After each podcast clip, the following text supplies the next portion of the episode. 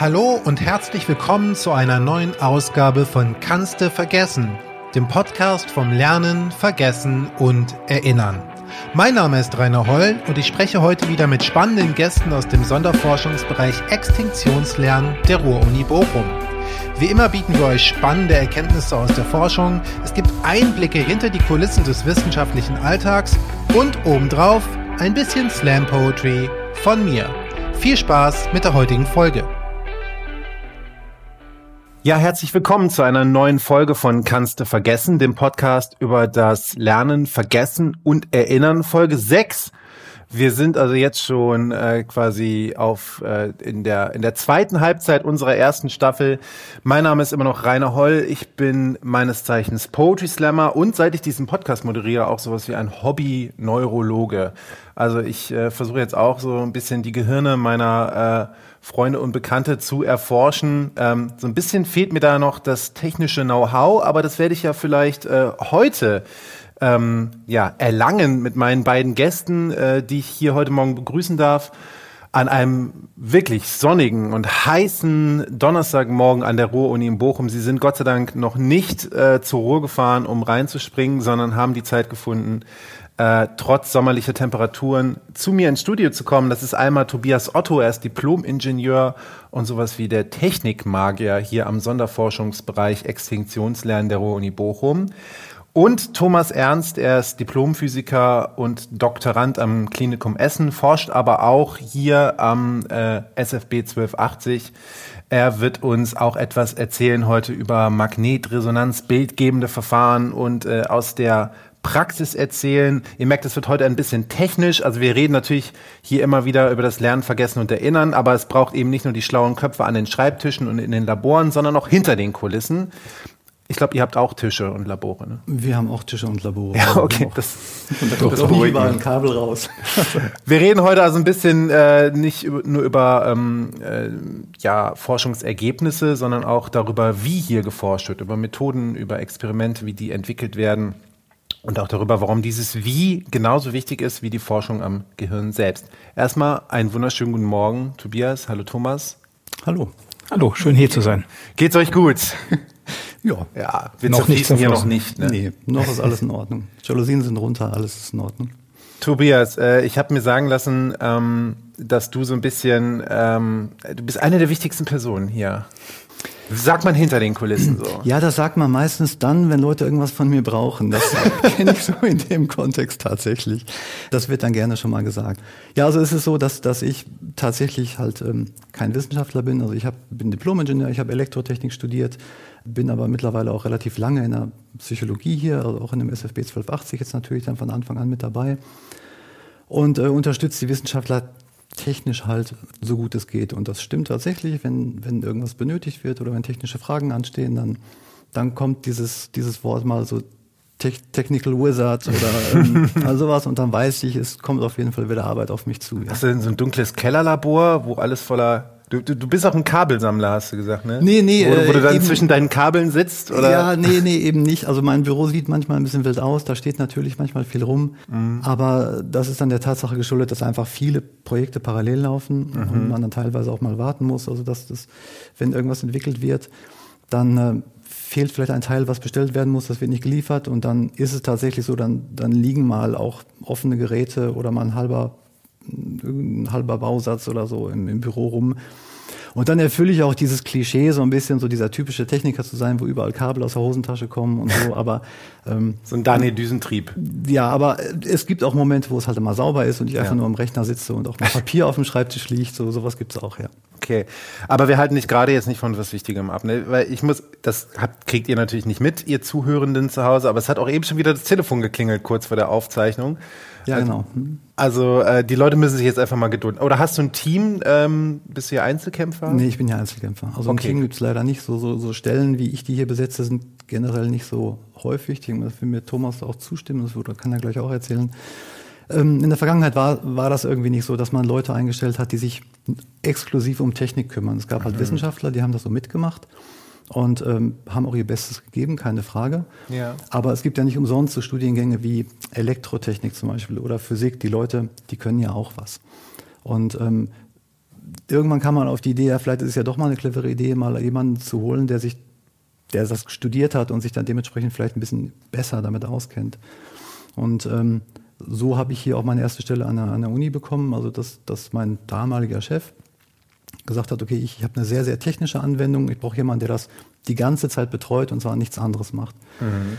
Und das haben die anderen auch spitz bekommen, dass man, dass das gar nicht so schlecht ist, wenn es jemanden gibt, der das kann. Und ähm, ja, so ist man dann eigentlich letztlich in ganz vielen Projekten beteiligt und irgendwie. Aber ist es, ist es dann so, dass das quasi, dass man früher gar nicht, also dass die Stellen gar nicht gab, gar nicht ausgeschrieben wurden und dass du auch dann durch Zufall, also dass dadurch, dass du da warst am richtigen Ort, diese Stelle sich kreiert hat, sozusagen? So letztlich war das so, genau. Ja. Also ich war, ich war auf einem, ähm, wie das halt so üblich ist in der Forschung, auf einem, auf einem Projekt, das lief vier Jahre. Ich kam im ersten Jahr, also ich hatte noch drei Jahre in dem Projekt.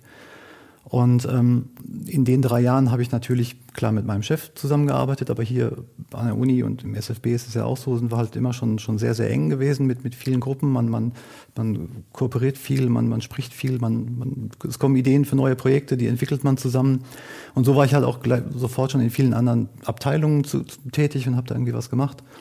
Und dadurch hat sich dann letztlich, also haben alle gemerkt, was ist wichtig, so was mhm. ist gut.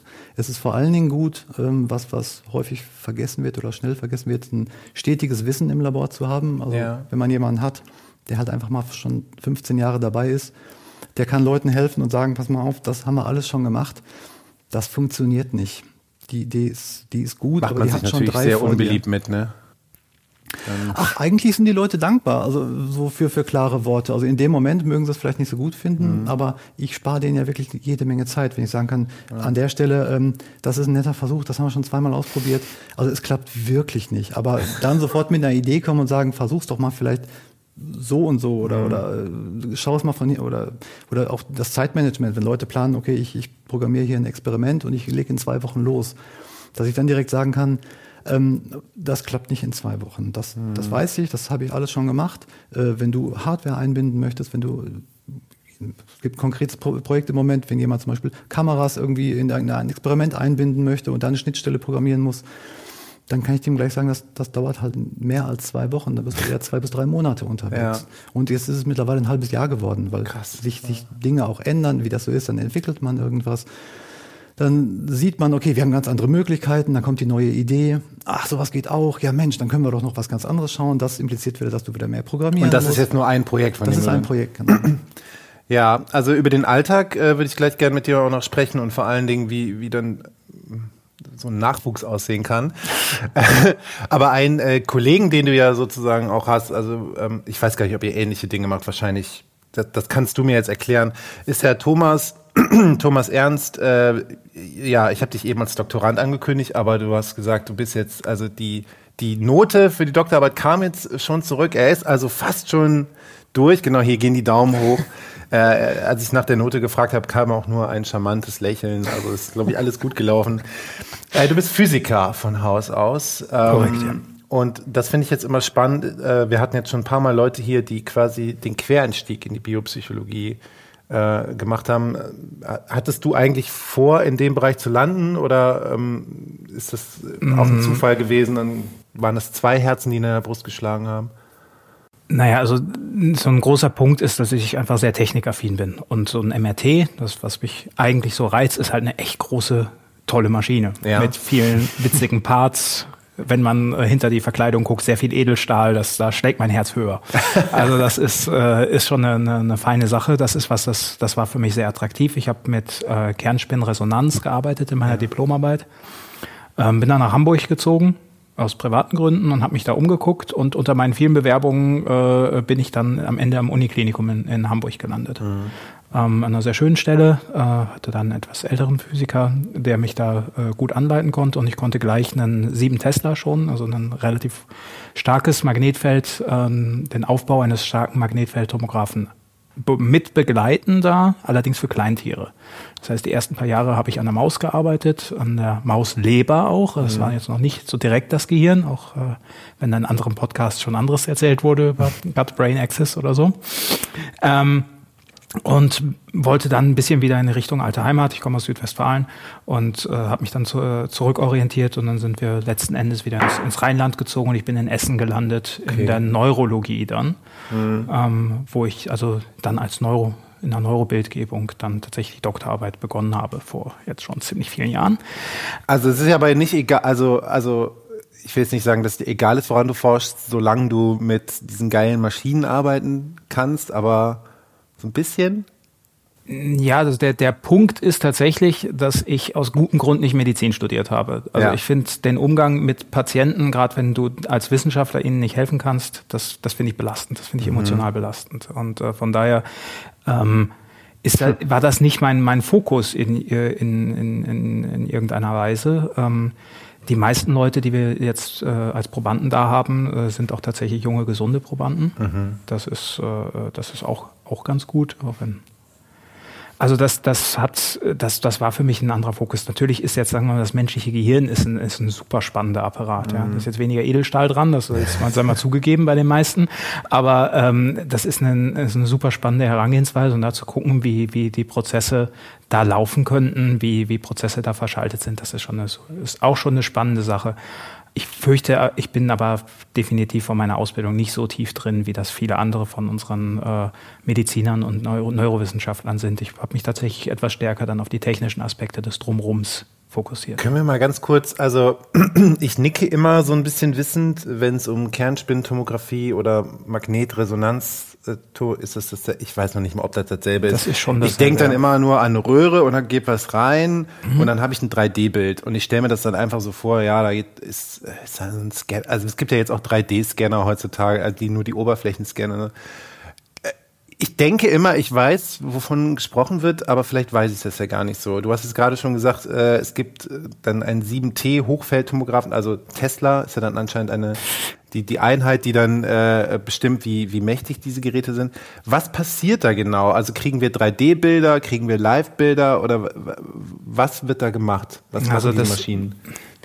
Ähm, Im Grunde das, was, was wir tatsächlich machen, wir gucken uns Atomkerne an als Sensor für, die, für ihre chemische Umgebung. Und jetzt hast du relativ viele Atomkerne einer bestimmten Sorte, nämlich Wasserstoff in deinem Körper. Ich auch, also die meisten von uns. Ähm, meistens also entweder in, in Wasser oder im Fett. Ja, sind zwei, zwei chemisch recht unterschiedliche Umgebungen, dann nochmal mit anderen komplexeren Molekülen in der, in der weiteren Umgebung. Ähm, diese Wasserstoffatomkerne können wir spezifisch ansprechen, also in einem starken Magnetfeld kann, nimmt Wasserstoff zwei verschiedene Positionen ein, verhältnismäßig zum Magnetfeld. Und die, diese Positionen können wir sozusagen austauschen, indem wir mit Radiowellen äh, einer bestimmten Frequenz, das ist 42 endlich mal die Zahl 42, ah. aber 42,6. Daher kommt's. Äh, ähm, Megahertz pro Tesla Magnetfeldstärke. Das ist also diese, diese Resonanzfrequenz von Wasserstoff. Das heißt, wenn ich genau diese Frequenz treffe, verhältnismäßig zu meinem starken Magnetfeld, kann ich mit diesem Wasserstoff reden. Und ich kann diesen Wasserstoff nutzen als Sensor für seine chemische Umgebung. Mhm. Die ist halt in verschiedenen Geweben unterschiedlich. Und dann verwende ich noch ganz viel Magie, um dafür zu sorgen, dass ich in einem rasternden Verfahren an verschiedenen Orten gleichzeitig oder nacheinander äh, im Körper äh, dieses, diesen Wasserstoffsensor abfragen kann, sodass ich einen unterschiedlichen Bildeindruck aus Fettgewebe und äh, mm. wässrigem Gewebe, aus weißer Masse und grauer Masse im Gehirn bekomme mm. und damit einen Kontrast generieren kann.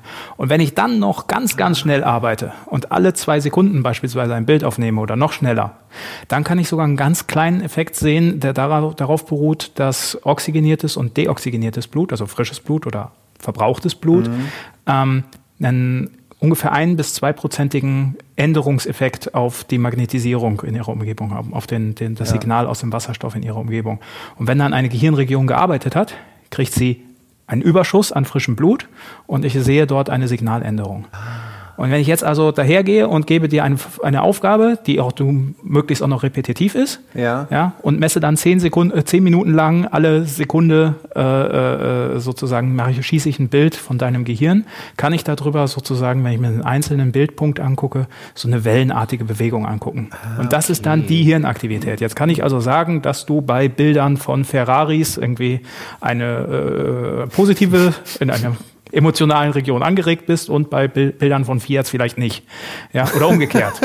also daraus kann ich dann wieder Schlüsse ziehen, die dann also in der Psychologie äh, vielleicht eine Rolle spielen oder in dem Fall im Marketing. Ja, also es ist also viel, weil wenn man Laie ist, dann denkt man, da geht ein äh, irgendein elektromagnetischer Strahl durch und kommt zurück und dann hat man ein Bild. Aber es ist ja schon sehr komplex. Also, also also es ist Zauberei, Chemie, dass das Physik, alles kommt da zusammen. Ja, also es ist Zauberei, dass das überhaupt funktioniert. Also da sind, ja. da sind so viele Sachen, die irgendwie passen. Ich, ich bin immer wieder begeistert. Also als ich mein erstes Spektrum damals noch von, von von Natrium aufgenommen habe in einer wässrigen Lösung. Das ist also mhm. Salzwasser, habe ich mir angeguckt, im Magneten gelegt, das erste Spektrum gemessen. Das war eine fantastische abklingende Sinuskurve, was ich da hatte.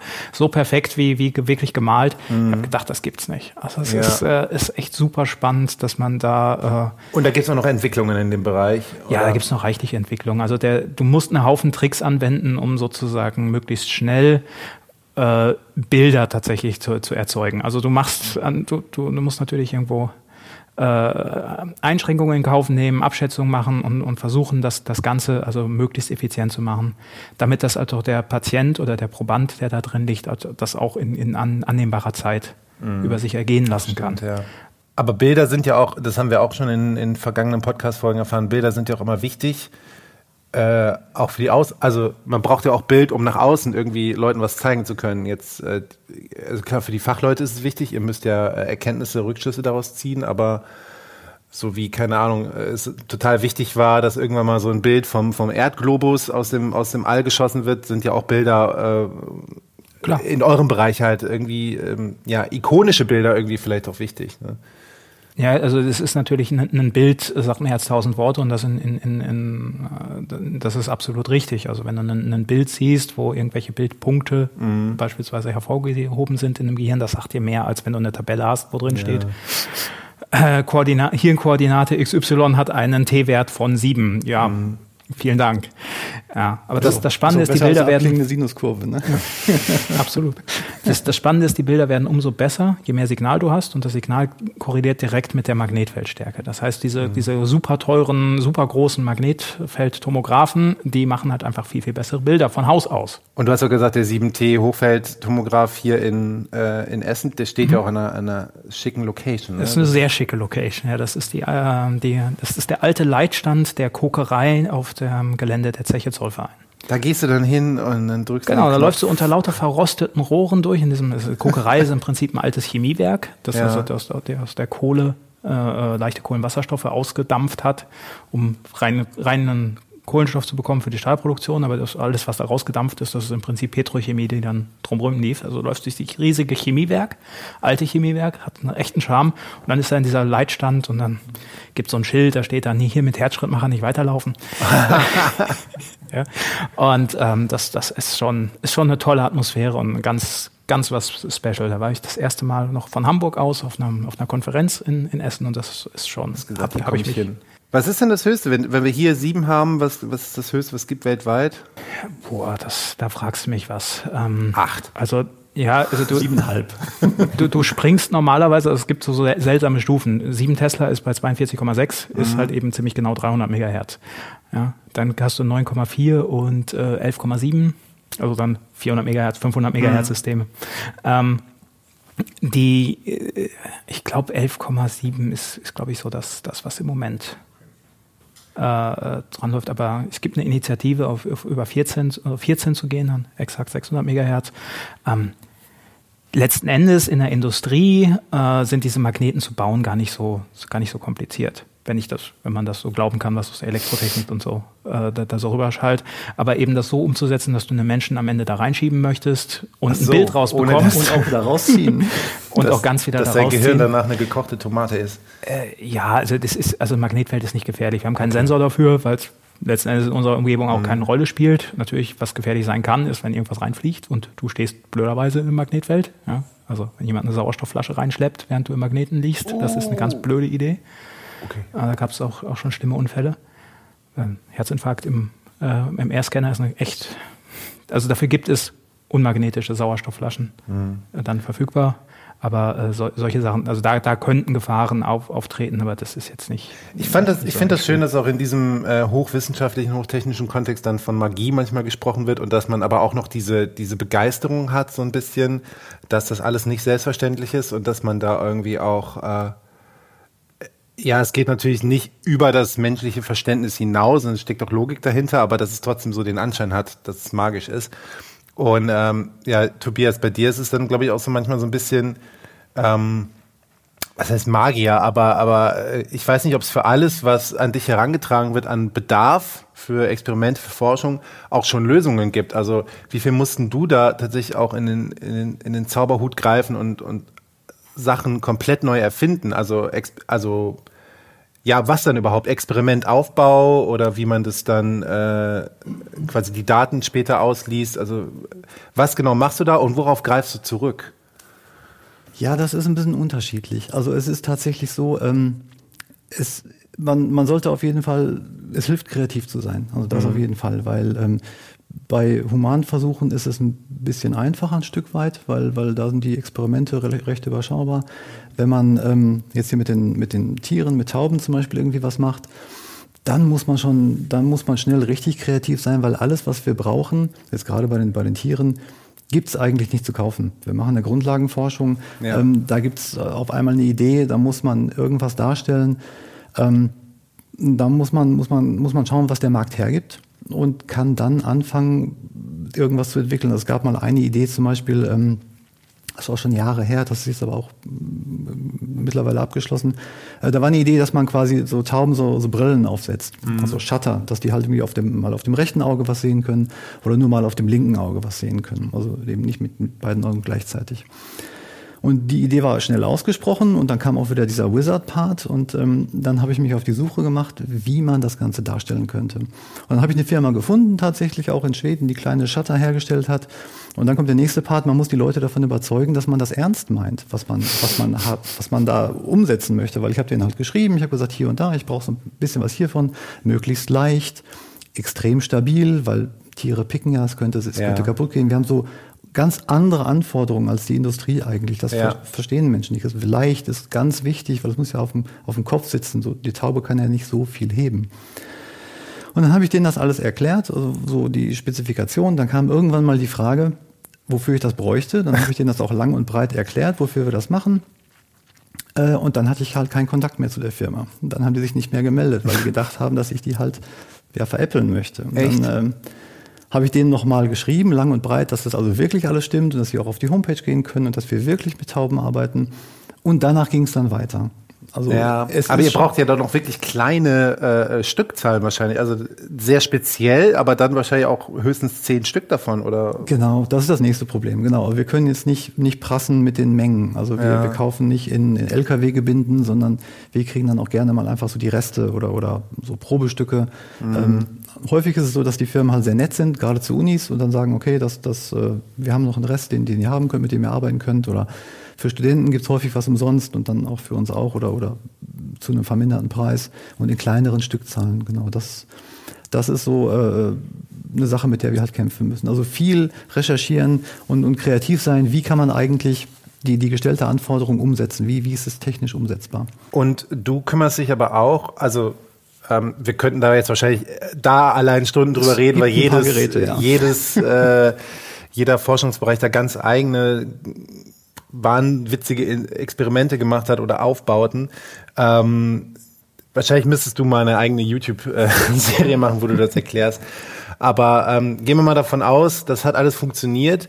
Äh, dann werden ja Daten erfasst und jetzt geht es ja auch darum, äh, in, einem, in einem modernen Datenmanagement das möglichst vielen Menschen zur Verfügung zu stellen. Gerade hier im SFB 12 ist es ja so, dass auch die einzelnen äh, Teilbereiche auf die Ergebnisse der anderen zurückgreifen. Genau. Da kümmert ihr euch auch drum. Ne? Genau. Gibt es da eine Plattform für oder wie? Ja, das, das ist so ein Thema. Also es, es gibt, es wird bald was, was ganz Tolles geben. Also zukünftig jetzt in der zweiten Förderperiode wird so zum, zum Ende, Mitte, Ende wird es tatsächlich eine eine eierlegende Wollmilchsau geben, also eine Plattform, wo man die Forschungsdaten speichern kann und wo man letztlich alles machen kann, was, was das Wissenschaftlerherz begehrt. Mhm. Ähm, das gibt es jetzt im Moment noch nicht, das müssen wir uns da so ein bisschen behelfen. Ähm, Forschungsdatenmanagement oder die, die Daten teilen ist halt im SFB 1280 total wichtig, weil wir äh, ja zwei Fokusgruppen haben. Das sind also zwei Gruppen, die selbst nicht forschen, sondern die auf die Daten von anderen Leuten angewiesen sind. Mhm. Und deshalb haben wir uns schon lange, bevor es mit dem SFB wirklich losgeht, also Thomas und ich, die Sandra Lind, die Koordinatorin und auch Leute von, äh, von IT Services hier an der Ruhr-Uni zusammengesetzt und haben überlegt, wie man das darstellen kann, dass man Daten zum, zum einen zentral speichert und dass man aber auch, was ja viel wichtiger ist als speichern, dass man die Daten auch wiederfindet. Das ja. ist von vielen Punkten, also das wird gerne unterschätzt. Es wird also, es wird extrem viel gespeichert. Äh, Daten, also Speicherplatz ist ja verhältnismäßig günstig, deswegen wird also auf Teufel raus äh, gespeichert. Aber nicht aber indiziert. Nicht indiziert, in einem falschen Format. Ähm, irgendwo, es gibt dann den Ordner Neuversion 2, Final, Ende. also das ist in dem Moment, weiß man ganz genau, dass das der wichtige Ordner ist und dass die Auswertung, die Final, Final, Ende, Mist heißt, auf die Daten zugreift und dass das die finalen Sachen sind. Aber einen Monat später weiß man das nicht mehr. Und das mhm. ist auch was, was tatsächlich so auch viele junge, junge Wissenschaftler einem nicht glauben, wenn ich den Leuten sage, so, nimm vernünftige Namen, speichere die Sachen ordentlich ab, weil in einem Monat weißt du nicht mehr, ja. was in einem Ordner ist. Du weißt, die, den Dateien kann man es nicht ansehen, das sind oft so generische Namen aus irgendwelchen Dann muss man ja nur mal auf seinen eigenen Desk Top schauen. Das reicht ja schon. Ja, die Urlaubsbilder vom letzten Jahr. Ja, Wo ja. waren die denn nochmal? War das jetzt? Sortieren, äh, Ordner sortieren. ja, genau. Nach Datum sortieren. Aber das war halt schon wieder irgendwie bei, bei den Metadaten. Also das ist ein wichtiger Punkt. Das haben wir eben damals festgelegt. Ähm, wir haben uns auf Metadaten, also Informationen zu den Daten geeinigt. Und da der SFB 1280 halt so divers ist, es so viele unterschiedliche Daten gibt. Also mhm. zum einen haben wir gehört, ich, ich habe gerade von Tauben gesprochen, Thomas spricht von, von MRT-Daten. Ja. Die Bandbreite ist schon recht groß. Da haben wir uns auf einen Metadatensatz geeinigt, der möglichst gut alles beschreiben kann. Mhm. Und haben gesagt, okay, also wenn Daten gespeichert werden, dann muss zu jedem Datum auch ein, ein, ein Metadatensatz vorhanden sein, dass man eben dann Daten auch suchen kann, dass man sagen kann, okay, wie das Datum, ne, was Urlaub vom letzten Jahr, sortiere ich nach Datum. Toll, dass es Metadaten gibt. Ist das bei, bei dir auch so, wenn du, wenn ihr eine Einstellung macht an, an einem äh, ich, ich weiß nicht, wie ich das Gerät nennen soll, an einem Tomographen. Oder wenn ihr irgendwas, wenn irgendwas besonders gut klappt, dass man das dann äh, anderen Gruppen zur Verfügung stellen kann. Ähm.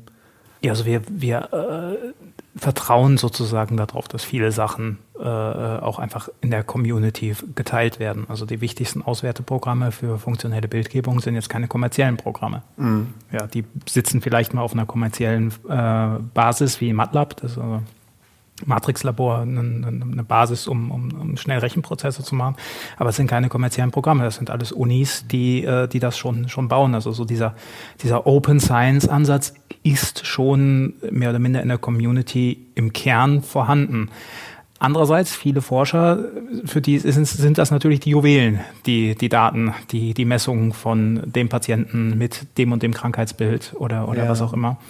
Ähm, das ist dann schon wieder ein bisschen schwer. Und andererseits haben diese Leute denn zugestimmt, dass ihre Daten komplett über den Globus gehen. ja.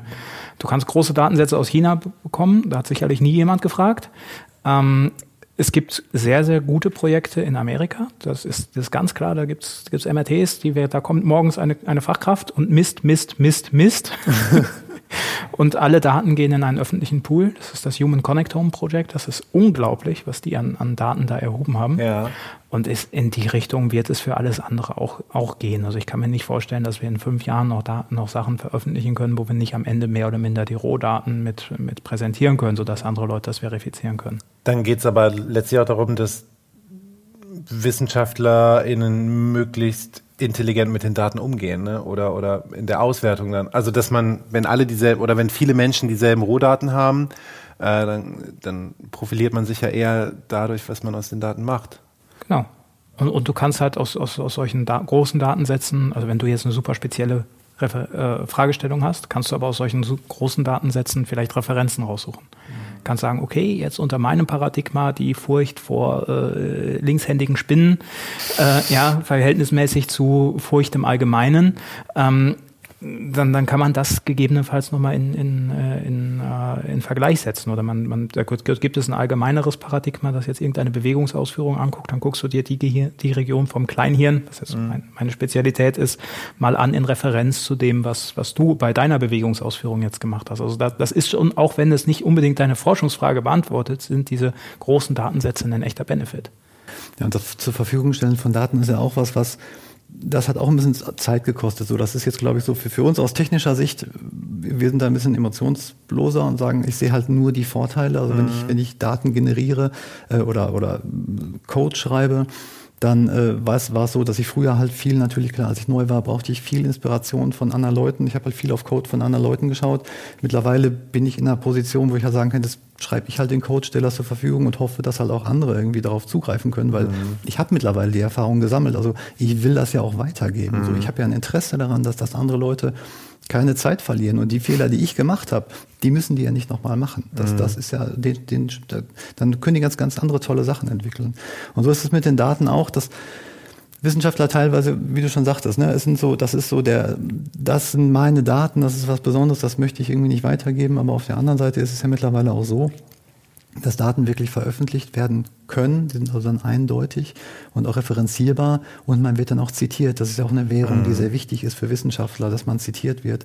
Wenn man seine Daten sauber und gut veröffentlicht und zur Verfügung stellt und eben auch da ist wieder wichtig, nicht nur die Daten, sondern die ganzen Informationen drumherum, also wieder Metadaten, das ist das wichtige Stichwort. Ne? Was sind das überhaupt für Daten? Wo wurden die aufgenommen? In welchem Kontext? Wenn man das sauber macht, dann wird man auch zitiert und da hat man auch was von. Also man bleibt auch im Gespräch. Allein nur, dass man seine Daten zur Verfügung stellt. Kannst du denn auch dein Wissen zur Verfügung stellen für Experimentaufbauten, für äh, also oder Dinge, die du hier entwickelst, Sonderlösungen? Ich meine, das ist ja vielleicht wirklich nur für die Leute hier interessant, aber ist wahrscheinlich auch schwieriger, ne? Dann so ja, solche also, Sachen. Also es gibt bestimmt jetzt nicht, also, ich, also Microsoft wird nicht anrufen, muss ich mir keine Sorgen machen. Die, äh, die Community ist vorhanden weltweit, aber die ist natürlich überschaubar.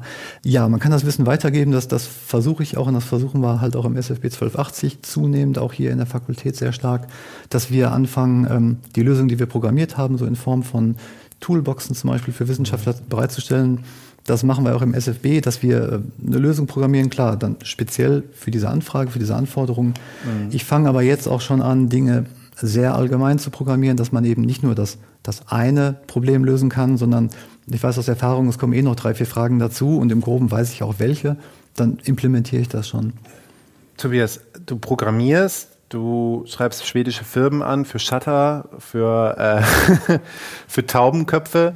Ähm, du baust Versuchsaufbauten auf, entwickelst die hier mit den Leuten zusammen. Äh, wie geht das denn? Also, wie geht das alles und wer übernimmt es mal irgendwann?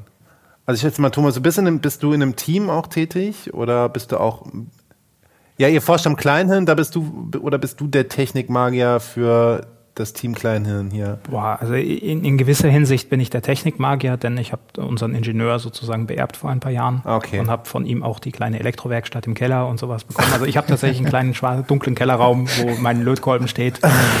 Und äh, ich genieße das auch mal, dass ich also von, von ganzen anderen Sachen mal abgesehen mich auch mal damit beschäftige, wie ich einen Schalter entprelle oder sowas. Also so, so, so Sachen, die ja. für Elektrotechnik äh, kleine einmal eins, aber ja, so als Physiker, du kannst alles und du kannst nix, ist es halt eine nette ja. Sache, sich dann da nochmal ranzutasten und wirklich mal einen Kondensator und, einen Widerstand ja, in, in Reihe zu lösen. Wichtig, ja. Also es, es, es macht Spaß. Das, das sind die Kleinigkeiten, also, ja. Tauscht ihr euch denn dann auch mal aus, dann äh, als die beiden Technik ähm, ich, ich, will nicht Nerds sagen, die, die Wizards. Ja.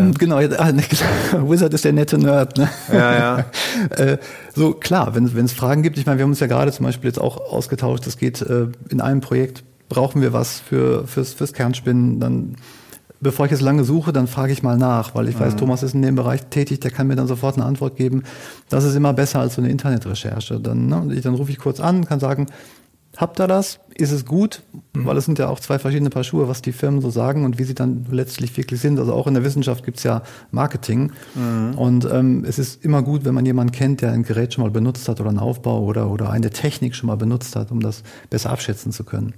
Also das, das wird natürlich gemacht. Weil ja, wir haben beispielsweise jetzt gerade vor einer vorletzte Woche ist bei uns ein Experiment losgegangen, wo wir das erste Mal Eye-Tracking machen, also mhm. die, die Augenbewegung nachverfolgen. Mhm. Da habe ich sehr davon profitiert, dass das hier Standard ist. Ja. Mhm. Okay, was ist dann eure Empfehlung an, an vielleicht junge Menschen, die, die zuhören? Also auch durchaus technische Studiengänge ähm, eröffnen einem trotzdem noch den Zugang in äh, nicht technische wissenschaftliche Bereiche oder ja, weiß ich nicht. Ich, ich versuche hier gerade so, ich versuche gerade so äh, motivierende Schlussworte zu finden, weil äh, ein, ich, das einerseits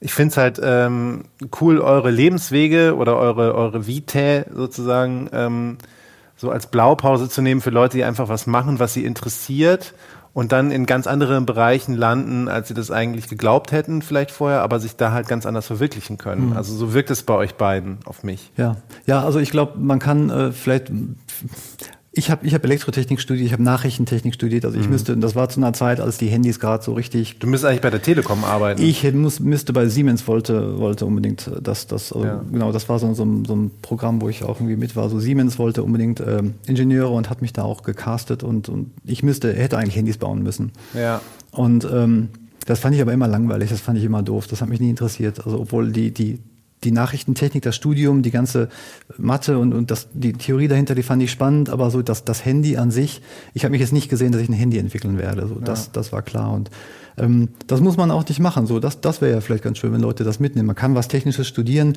ohne dann in irgendeiner typischen Industrie zu landen. Denn solche Stellen, wie wir die jetzt haben, die gibt es zunehmend. Also das, es ist bekannt und erkannt, mhm. dass solche Leute benötigt werden. Es gibt so bestimmt nicht wie Sand am Meer die Stellen, das ist auch die Wahrheit. Aber das ist natürlich wieder eine, eine ganz spannende und ganz andere Arbeit. Hm? Und immer wieder neu und magisch manchmal. magisch, definitiv. Ja, schön. Äh, dann äh, danke ich euch beiden, ähm, Tobias, Otto und Thomas Ernst, dass ihr heute Morgen hier wart, ähm, ein bisschen aus dem Nähkästchen geplaudert habt, äh, uns hinter die Kulissen habt spinksen lassen. Was kann man machen, wenn man den äh, 7T Hochfeld-Tomographen mal besichtigen will? Kann man sich als Proband oder Probandin melden? Und oh, äh, also es gibt, gab immer den Tag der offenen Tür. Wenn mir jetzt noch extra Schicht, extra Schicht. Ah, okay. Ist dieses ähm, Jahr nochmal abgesagt? Ist dieses Jahr nochmal abgesagt? Wegen äh, wegen Corona. Ach, das, das, ach, ja. das war okay. Ich komme ja so selten aus meinem Keller raus. Ähm, okay, aber dann im nächsten Jahr vielleicht. Nee, aber extra Schicht ist, ist beispielsweise immer eine tolle Sache und wir bieten Workshops äh, oder also Erwin Hahn Institut bietet Workshops meistens an zum Maustag. Also es gibt so eine okay. Sendung mit der Maus. Ich habe jetzt mhm. selber keine Kinder, ich kann jetzt nicht exakt ja, sagen. Sendung mit der Maus habe ich schon mal gehört. Aber die, ja. wie, die, wie diese Veranstaltungen heißen. Aber ähm, da kann man dann also werden dann lauter junge äh, Experten äh, ausgebildet. Ich glaube, das, das Highlight ist, ein, dass man einen Kürbis messen darf, in dem dann was anderes versteckt ist. okay. Was man dann tatsächlich sehen kann in 3D. Das ist halt schon beeindruckend. Das ist auch für, für, für cool. alte Hasen wie mich immer noch beeindruckend, die Ananas im Kürbis zu erkennen. oder was auch immer. Was, was also Leute, schaut mal vorbei beim 7T Hochfeld-Tomographen äh, in Essen. Danke, dass ihr zugehört habt bei einer neuen Folge von Kannst du vergessen. Äh, nächsten Monat sind wir wieder für euch da mit Folge 7. Dann haben wir Professor Dr. Harald Lachnit dabei, der aus seiner äh, langjährigen Forschungslaufbahn berichten wird.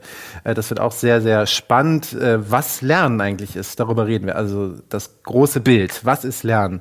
Werden wir dann erfahren. Jetzt hört ihr nochmal wie immer eine kleine poetische Zusammenfassung von mir. Mein Name ist Rainer Holl. Danke, dass ihr zugehört habt. Macht's gut. Tschüss, ihr beiden. Vielen, Vielen Dank. Dank. Ciao. Tschüss. Warum Genie und Magie so nah beieinander liegen. Die Wissenschaft ist ein Abenteuerland, eine Welt voller Rätsel und Mythen. Es gibt vieles zu lernen und viel zu entdecken, doch vor manchem, da muss man sich hüten. Es gibt dort Hürden und Hindernisse, geheime Fallen und auch hinderliche, hundsgemeine, falsch gelegte Fährten die selbst gestandene Gelehrte in die Irre leiten können. Das kostet Zeit und Geld, vor allem aber Nerven. Es gibt Pläne zu schmieden und du brauchst Strategien und auf jedem Gebiet geschickt zu navigieren. Doch um diesen Anspruch zu realisieren, da braucht es hin und wieder, ja, Magie. Ja, tatsächlich Magie. Wir brauchen MagierInnen, wir brauchen Technik-Nerds, wobei das greift zu kurz weil zu wahrer Zauberei stets mehr als technisches Know-how gehört. Wir brauchen Bastler, Tüftler, Heldinnen der Imagination.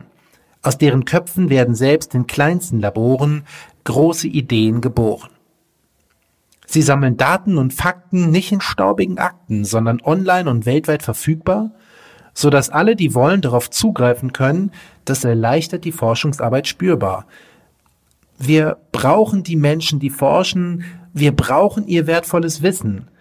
Doch ebenso wichtig sind all die AkteurInnen hinter den Kulissen. Denn die Wissenschaft bleibt ein Abenteuerland und da besteht man bestimmt nicht alleine. Es braucht jemand mit Spieltrieb und Weitsicht und viel Fantasie dicht an unserer Seite. Denn egal wie viel Geld, Zeit und Technik wir haben, es wird mehr als nur dieses benötigt. Erst durch die richtige Prise Magie werden Forschungserfolge ermöglicht.